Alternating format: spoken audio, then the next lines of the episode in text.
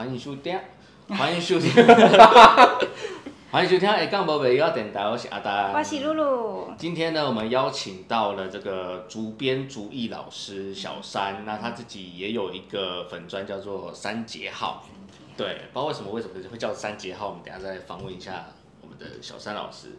那他今天呢，呃，带来了一个风车的竹编的一个体验活动。那今天呢，我们就是要欢迎小三来跟我们讲一下他怎么样踏入这个行业，然后呢，他又怎么样从这个行业呢，可以怎么样算是创业嘛，对不对？嗯，对。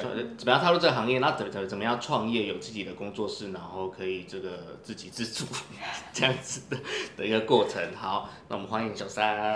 嗨，大家好，我是小三，山脉的山，不是那个数字三的三。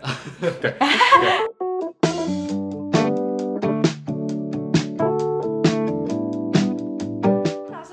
叫三节号。呃，三节号其实一开始有点像是我人生转折点吧，就是会玩代序，它只是一个中场休息的阶段。然后，但后来没想到说，原来它其实也可以发展成一般的工作，可以让我饿不死。对。对啊，所以现在目前是饿不死阶段，饿不死，而且还探多少级啊？还还没还没，还变成那个探 探小钱也是有有探。可是我觉得一直觉得非常欣赏小山老师的地方是，他其实哦，他今天来我一直看到一些小细节，就是他的做主编的工具，从剪刀到他使用的那个喷水的，然后到他就是做出来一个成品之后，他给。给就是每位手做体验的同学这样子的一个东西，它不是你做好就做好，老师要帮你做一个做，然后你回家还可以把它插上去，然后帮你开光安座。对，有开光安座加持，这每一只都是小唐老师亲手这样碰过的。然后它的剪刀也是超可爱，就是那种就是断铁的剪刀，对，断铁剪刀。所以他这个人就是这这样的一个老师一走进来，他的东西这样。就很像那个有些道士道长一走进来，他东西这样摆出来，你就会觉得哦，这个应该是有一些那个那个给啦，然后讲神奇给啦，他结结怕哭又讲哦，这神奇给搞哦，对，所以我就偷偷发现你这个人应该是会很注重小细节的人，对不对？这是不是跟你学设计有关系？有关系，然后再来，其实我觉得传统工艺它的基本技法是大家学的都一样，基本功都一样。但你要怎么跟别人呃跳脱出那个框架，是很多是细节需要可以辅助你的，对，所以所以在细节这块也也是我我在主工艺这块我蛮注重的。那你怎么从一个就是因为你好像是念服装设计，对不对？对，从高中到大学都是念服装。哇，那服装设计这个东西，然后怎么会踏进就是主工艺的这个领域来？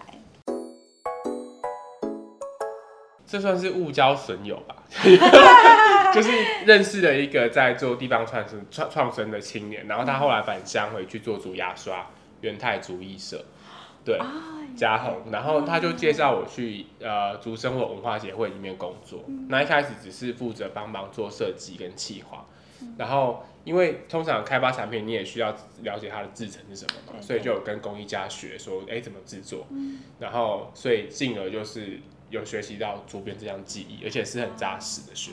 所以你当时候，哎，你的家乡在哪边？我的家乡在南投，南投竹山吗？南投市，南投市，对，南投市。但是我学是在学的地方是在竹山。哦，竹山，所以你的整个工艺背景的这个技艺的养成，就是在竹山那个地方。对。那你有，就是我很好奇，就是竹编有说，就是我师承哪一位老师那个。那个脉络会很明显嘛？因为有时候音乐的难管的，他就说：“哦，我师承谁谁谁这样子。”嗯，足呃，的确是有这样子的分法啦，对。但是，但是因为我本身不是学徒制这样出来的，所以就比较不会有说，而是学习到那个老师的门派。对，因为可是就是会有，我们那时候在协会的时候会有分两个老师。然后一个负责教基本编法，一个负责教引导创作。哦，对，所以我觉得是不是你的这个服装设计的这个训练，让你在创作上面，我我常常看你的东西很新颖呢，就是有别于一般我们看到的主编，像这个小风车，然后之前有看到老师做那个胸。蝴蝶是不是？哦，对对对，胸针，超级可爱。然后跟有时候你做之前那个光照，那我自己也是很想买，就是那个光照，就是对台灯的光照，就会觉得哎，老师做的东西好像都是一些呃，我们比较常看到主编的可能是篮子啊，对那些那样的东西。但是你是怎怎么样的创作发想，就是这些东西跑出来这样子？嗯嗯。哎，我觉得其实念服装、念设计这一块帮助我蛮多的，因为其实我们以服装来讲，好，我们讲说合不合身，这件事情就会影响到美感，或是比如说这个裙子或这个裤子的长度差一公分，看起来就是不对劲。对啊，因为阿丹每次都是差很多公分，他就是一直都是好紧哦，这样 美感就不好，所以那有可能是缩水了，衣服缩水，空了就缩水。老师人很好，材质不好。对，材质不好，买太便宜。对，所以就是其实加上，其实，在学习服装过程中，不是只有制作这一块，它也会包包含就是创作，所以你会去了解到除了布料，其他的材质。对，那那其实这些东西也辅助在我在使用在主编上，比如说我有些东西我会用铜去取代，比如说提把的。轴承的地方，转转就是转接的地方，我会用一些金属。那除了它让它看起来有异材质冲冲击之外，另外一个方面是它可以取代掉天然纤维那个脆弱的特性。哦，所以这样子的转化就会让它整体的不只是视觉的这个美感增加，嗯实用度也增加。对。然后我之前有看到老师的粉砖，就是有 PO 一个是。篮子好像有有比较年轻的客人跟你订嗯。呃置物篮还是提篮，然后你上面是用一个皮的材质去把它编织成，对。然后所以我就会很好奇说，大概呃现在跟老师订的这个客人是不是都主要是年轻族群？嗯，就是还是要有基本的经济基础啦，对，就是没有，可是没有到非常的像大学生那就不太有可能，因为。通常大学生追求的是所谓的潮流，对对。那你有工作了，你开始赚到自己的钱了，你想好好善待自己，你会进入怎就是开始会自己筛选自己喜欢的风生活风格。然后也许有些人就是他喜欢自然风格啊，他会去买一些棉麻丝那些材质的衣服。那进而他在生活用品的选材上，他也会追求自然，对。然后或者是手工这件事情，对。那那那其实蛮多来定制的客人都是有想法的客人，他对生活有体验的。比如说那个买提篮的客人，是他本身他之前上一个篮子就是竹编的买菜篮，对。可是竹编它传统的提把也是用竹子做，然后用藤去缠，那个缺点就是太细，他如果背重的东西会很勒，很勒肩膀，对。所以他就希望可以换成皮的。对，然后有可以有一个长背带可以侧背，可以帮助他买菜。对，然后所以其实在这个过程中，我们就是协调好几次，比如说他会装到多少东西，然后他他一个礼拜用几次，然后或甚至是说他他高度要多少，这些都是我们需要去协调，然后进而去选择说用什么样编法去做。所以这些客人本身就有想法。对，他有基本的，他很，我觉得通常。如对自己生活有观察的人，或者是享受生活的人，他们都会有所体验，就是他们知道，他们清楚知道自己需要，或是他们想要是什么东西。嗯嗯，这个是很高定哎，很棒。在在那个服装里面，这是不是就是真的是高定？就是量身定做。对啊，量身定做哎。然后就是我有耳闻，就是老师之前有 po 一个文这样子，就是因为。呃，找找您帮忙设计定制这些东西，就是我觉得就是可能以服装来讲，就是 LV 等级已经是精品等级的，所以精品等级它的价格一定不会是很就是一般的，它一定是有一个有一个价格在。所以老师就是有竹编界的那个桂纶镁的 小称号，这样桂纶镁这样子。老师自己有有有写一篇文啊，因为他他之前我就看你有分享说。就是有那种可能来逛市集，然后他就说，就是好像嫌老师说啊，你你卖这么贵这样子，然后老师就有把它就是，其实哦，你你就只看这个小风车，是真的要帮老师那个说明一下，就是你看这个小风车，你看起来就是就是这样竹片，可是你知道这个老师他前置作业削这些削了多久吗？老师你来说明一下，就是每一片竹子的薄度。一般来说，如果一般来说，如果编织的材料。薄度平均落在零点五 millimeter，就是零点零五公分。那么那么薄的，那是你你是要这样子手削，对，手对对对对。但其实风车这个材料是有机械辅助，啊？对对对是是是。但是其实比如说像我们在前置处理，比如说我们在做风车的铁丝啊，或者是说那个那个底座，嗯那些都是要手工去裁的。对，那也是蛮花时间的。那其实我呃竹编任何编织都是，就是它从一开始起步在取材料的时候就是关键。如果你一开始在处理材料处理的不好，你后后面级的编编的再怎么精细，那个材料就会显得那个整个整体整个整整体就是有点粗糙感。那就我讲说做一个就是篮子，我们很常看到的，可能呃四十公分乘五十公分那种手提篮，嗯嗯嗯就这样手提篮，你从取材到它做设计到它做好，大概制成是多久？嗯，看每个材料数量不不一定了，但但是如果一般来说，如果从取材料到制作到不含设计时间哦，制作的话差不多平均会落在八个小时，八个小时，就是你毛起来，做，不划手机的状态，就是没日没夜的不回讯息。对，天呐，八个小时哎，那八个小时你们凭什么在那边嫌贵啊？还骂还要骂人家？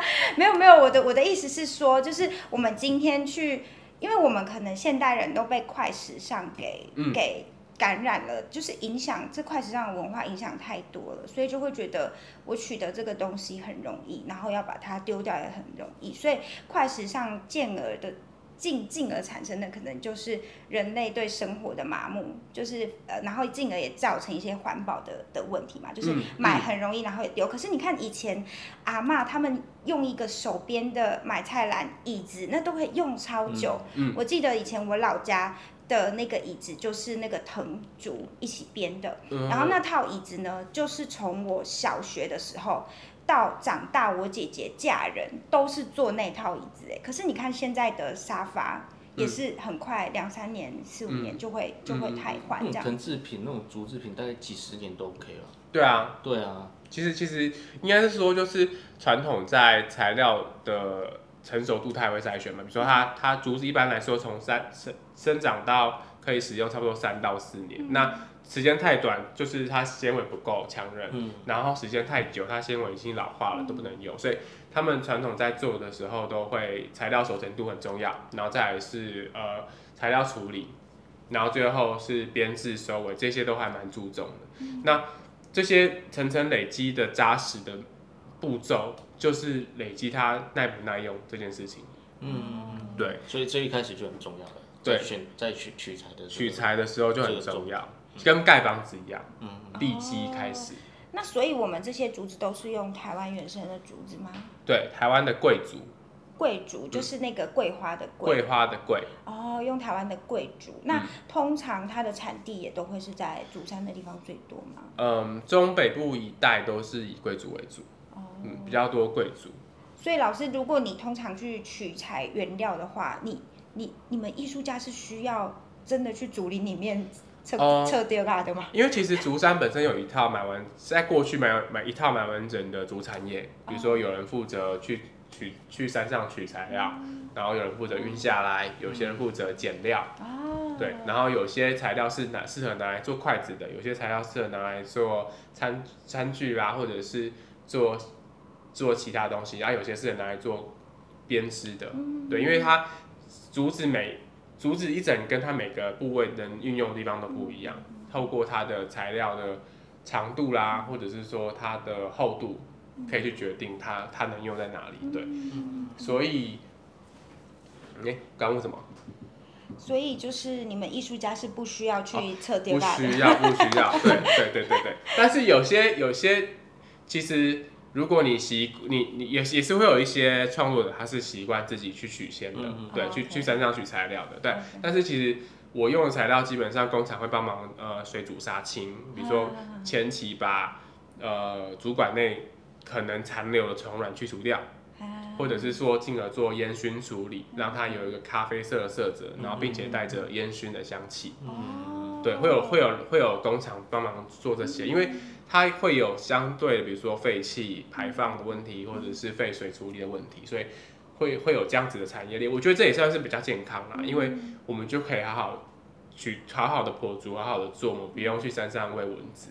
OK OK，对，那这样子，呃，我有一个好奇的疑问，因为像有时候有一些老人家都会说竹子容易发霉，可是嗯。为什么老师你们做出来的东西就是就是它就是这么耐用，可以用那么久？然后是不是它中间就像你刚刚讲的，那嗯关键烟熏还是有泡什么样的呃，嗯。就是其实这些都可以辅助，但是我觉得最重要的是使用这件事情，嗯嗯。就是人都会死的，东西都会发霉，会腐败啊。对，所以就是其实呃，我觉得可能跟过去的建筑也有关系，比如说传统的主道具会存放在比如说灶咖厨那个厨房会长期的燃烧柴，对。那其实那个环境相对湿度比较低，然后他们也会架高放，嗯。那通常通常放比较高的话，它的环境湿度也比较低，嗯，对。他们不会只停留在一个地方，它会放在一个通风地方，因为传统的房子是比较通风的，嗯。对。那其实，在环境通风，然后湿度又不低，不会太高的地方，其实你又常使用，更换那个环境的湿度，它就不会发霉。哦，OK OK 对。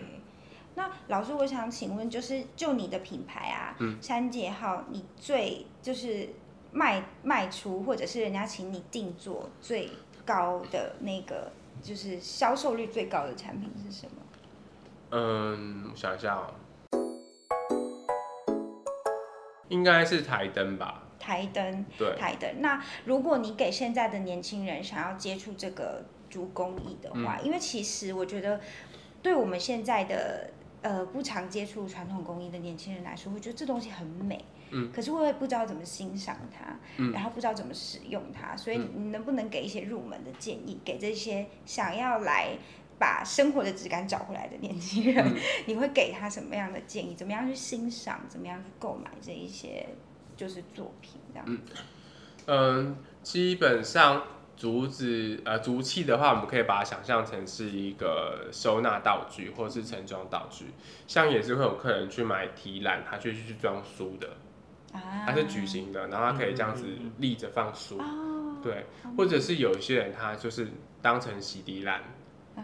他就是真的来放旧脏衣服的，嗯对，因为其实现在人啊家庭会不会很小 现在后现在家庭也少，人数没那么多，不用一次洗那么多衣服，对啊。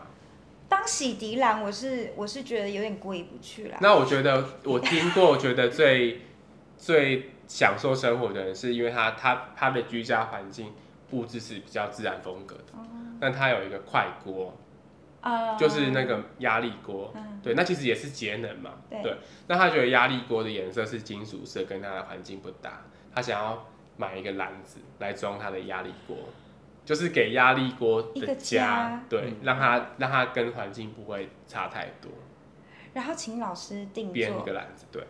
那你会说，哎、你也不太尊重我，我是桂纶镁耶，我怎么可能编你锅子的家美？我觉得很，我觉得很棒啊！就是我觉得呃，就是其实它你不用想说它是要只能单一拿来用什么用途，嗯就是它其实它的它的用法很多元的，嗯它其实甚至可以拿来装食物。但如果你会担心的话，你可以铺烘焙纸。嗯，那如果你要环保的话，你可以铺蜂蜡布，可以重复使用，哦或者是你可以去取院子里面的叶子，叶子哦，比如说月桃叶，嗯嗯，无毒的啦，不要无辜泼，无辜会死人哦。对，然啊，后但你的推荐姑婆又可以用吗？不行，会死人，会死人，那会死人。对，就是这样子铺的，我觉得这样子，比如说甚至你装一些杂物，或者是你装点心，其实这样摆起来都很漂亮。对对对啊，所以这个我们我们三节号这个品牌啊，嗯给人刚刚有有讲说，其实它就是一个感觉老师也不设限嘛，就是嗯。如果大家来跟你订购啊，或者是大家来请你设计，好像你也不用不设限。那你给人家这个三节号的这个品牌，你觉得你的这个品牌想传达什么样的故事或风格给你的，就是喜欢你的粉丝？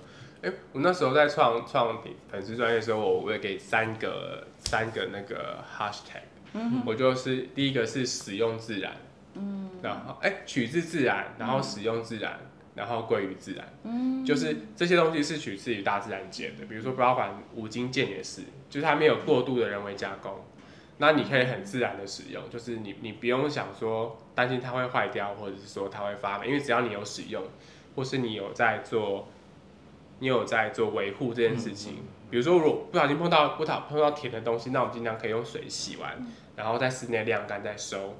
对，然后归于自然是，如果真的不小心真的是被，比如说被车碾坏了，或者说它真的是被虫蛀了，嗯，那我们我们是可以把它埋到土里面，让它回归自然的。哦。甚至不用到焚焚焚烧这样子。哦，所以这平常要怎么维护？哦，一般来说，如果是食装食物的话，我会我我在出出货前，我会先上一层蜂蜡。哦，蜂蜡。对，那个目的就是为了可以基本的防泼水之外，另外一方面是可以让毛细孔阻隔，直接接触到空气的水汽。哦。对，但其实它跟木头一样，它是慢慢会被吸收进去的，还是要定期补的。哦。补蜂蜡就对了。对对，蜂蜡。因为蜂蜡使用的嘞，譬如说椅子啊，或者是有在使用的，那你就常使用它。常。但是如果比较足以的话，千万不要。你知道，你现代人都喜欢翘两只脚坐椅子，对，那个很危险。那除了你会摔死之外，那个椅子结构也容易坏掉，会变形。对对，重量分布不均。对，因为其实竹子本身是呃纵向纤维，它它它容易一裂就是整个这样裂开。对对对，对木椅还反而比较安全，可是我也是不建议大家木椅翘两只脚坐了，就是你就好好坐。对，那躺椅。躺椅你要怎么糖怎么躺，对，就没差，就没有差，就是就是承重问题。但是基本上就是我觉得还是归于就是你要常使用它，因为常使用你可以观观察到它的变化。比如说，哎，它就是有点微微的发霉，那个擦掉还可以继续用。OK，白白白的。可是如果是长到黑霉斑的，那就是有毒了，就不要用。OK OK，对。觉得小山老师是在传统的这个工艺跟当代之间，他转译跟对话都做得很好的人，包括他的成品也受到年轻人的喜欢，然后同时他又能做这样子的东西，就是呃很简单的让人家体会到主编的呃他的困难，他的那个技法的那个精要，因为我们刚才自己试做真是蛮难的，嗯，然后所以就是你会有什么样的？呃，建议，因为像像我觉得老师你你走的这这一路上，我觉得你你做的这个路很对。那你会有什么建议给一些就是想踏进这里的医生？我觉得首先要很感谢我家人，他们没有。他们得奥斯卡了吗？很健全，这这样这个很重，这很重要。如果你你家庭的经济需要你帮忙承担，那你真的没有办法投入这项工作。对对，你没办法全心哎，就是还好，就是我爸妈双脚健全，他们有自己的工作，他不用我靠我养，然后他们也很支持，就是他们知道我在做我喜欢的事，然后他们也看得到我我我在做对的事，他们就很开心。可是。可是就是也是会有一些人，他他可能家里不是这么这么让他可以这样自由做自己想做的事情啊。对，错。然后其实现在其实我觉得资讯发达这件事情帮助很多，就是你可以在脸书的 YouTube 找到学习经的影片。对。包括比如说有些日本的工坊有在做教学，他们会把他们基本编法放在 YouTube 上。嗯嗯。对，然后。你相关的资料也会有书，最近之前台湾有出一本主编的书，嗯嗯嗯嗯，对，这些资料都找得到。然后甚至社区大学，像凤山社区大学也有老师在教主编的课，从很扎实，从基础开始学。然后竹山也蛮有趣的哦，竹山镇工竹山竹山镇工所，他们在每年的暑假的时候，他们会办竹工艺研习营，哦，超便宜。一学期一千块，学费哦，一学期是人家一节课的钱呢，就是还好政府有补助啦。好扯哦。对，因为我之前就有特，就是觉得做编织觉得做的很累，我想说那我去学一个竹家具。嗯，对，然后学完之后就哇，竹编好轻松哦，因为竹家具更辛苦，是他们必须要蹲在地上，因为它通常材料都比较长嘛，你在桌面上不好施力，它必须要在地上，然后凿洞啊，然后削薄啊。烤完啊，然后钉竹钉做一层椅子这样。哦，所以现在竹艺产业最多的还是在南投竹山吗？对，南投竹山，然后呃新竹桃园一带也有，然后然后台北也有老师在做。那南部呢？南部的话，对，差点忘记，南部关庙啊，那是哪里？龙旗吗？哦，龙旗。龙旗是吗？嗯嗯。对，龙旗那边。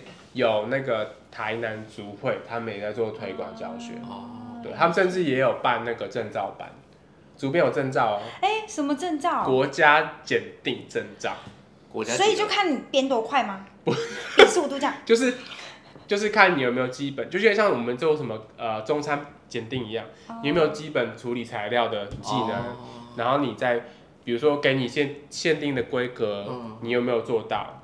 然后你做的工可可不可以？就是你做来起来产品有没有符合标准？哎，我现在才知道，就是竹编有这个国家有竹编哎证照是一级单一级，没有没有分甲乙丙级，就是只有一级，单就一级张而已对，就一张，对。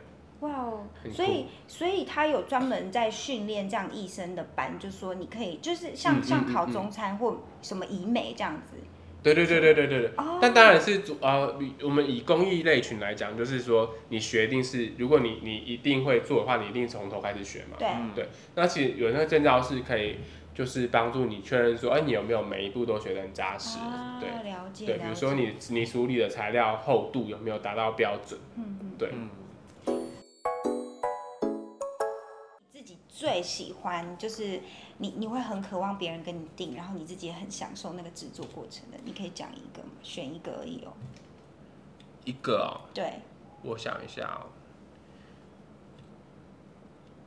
嗯，灯罩吧，我觉得如如果是我的话，应该会是八角边提篮诶。